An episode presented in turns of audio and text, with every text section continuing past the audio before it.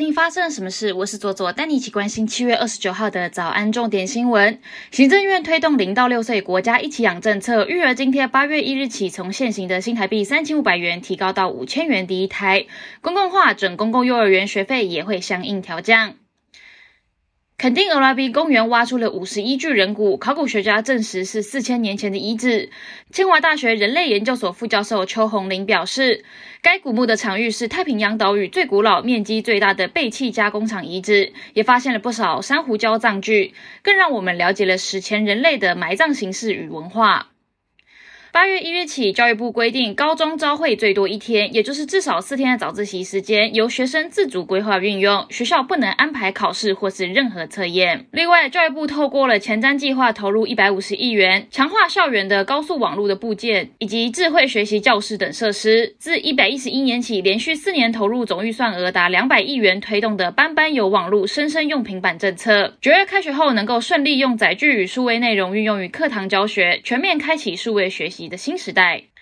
国际方面，非政府组织警告，人类写下了一个不值得骄傲的里程碑。二零二二年内，全球所有可持续生产的资源将会在昨天提前耗尽。因此，在今年剩余的日子里，人类都将活在资源赤字当中。其中，粮食生产系统和其可观的生态足迹，整体来说，地球有超过一半，也就是百分之五十五的生物承载力会被用来养活人类。西班牙平等部发起了一项夏日运动。鼓励女性拒绝刻板印象和审美暴力，邀请所有对自己身材没有自信的女性丢下包袱，享受夏季的海滩。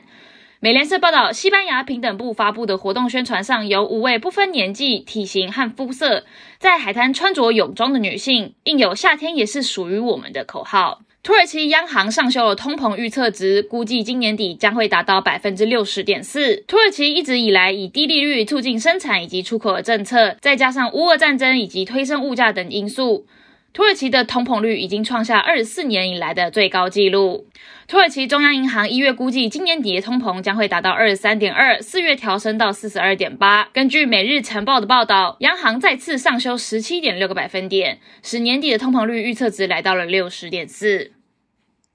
接下来我们来聊聊今天的发生了什么事。今天要聊的是猴痘疫情在各国蔓延之后，因为大部分的确诊者为男男的性行为者，所以 WHO 就呼吁男同志及双性恋的男性应该要减少性伴侣的人数。最后在网络上面掀起了一番讨论。令人欣慰的是，台湾的网友言论大部分都是为了同性恋族群打抱不平。有的网友说，搞得好像异性恋就不群交了一样。也有的说，讲的好像男男才会刚交，又一波歧视再起。宣导安全性行为很难吗？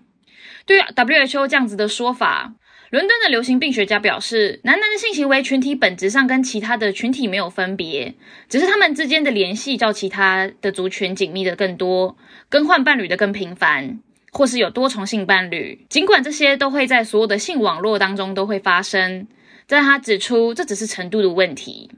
在很多猴痘病例都集中在男同性恋的情况下，经常有媒体和部分人士将会将矛头指向同性恋者和跨性别人士。联合国艾滋署就发表声明，他们有在关注媒体涉嫌污名化相关性小众的问题。艾滋署的执行主任就呼吁各地的传媒和政府应该要避免污名化。他说，根据过去的经验表示，污名化言论会迅速让对于证据应对的措施失效，因为这些言论会引发恐惧循环。使人们远离卫生服务，阻碍发现病例的努力，并且鼓励无效的惩罚性措施。历史上有不少因为疾病而产生的污名化标签，不但会阻碍感染者的求助，还会减低民众对病毒的警觉性。一百多年前，美国旧金山正在流行鼠疫，而当时的政府下令把整个中国城都封锁，而且还针对华裔切断了食品供应，并且家家户户的排查病例和强制消毒。有些华人家庭为了不被检察官发现。会把家中的病人藏起来，结果反而加剧了病情的扩散。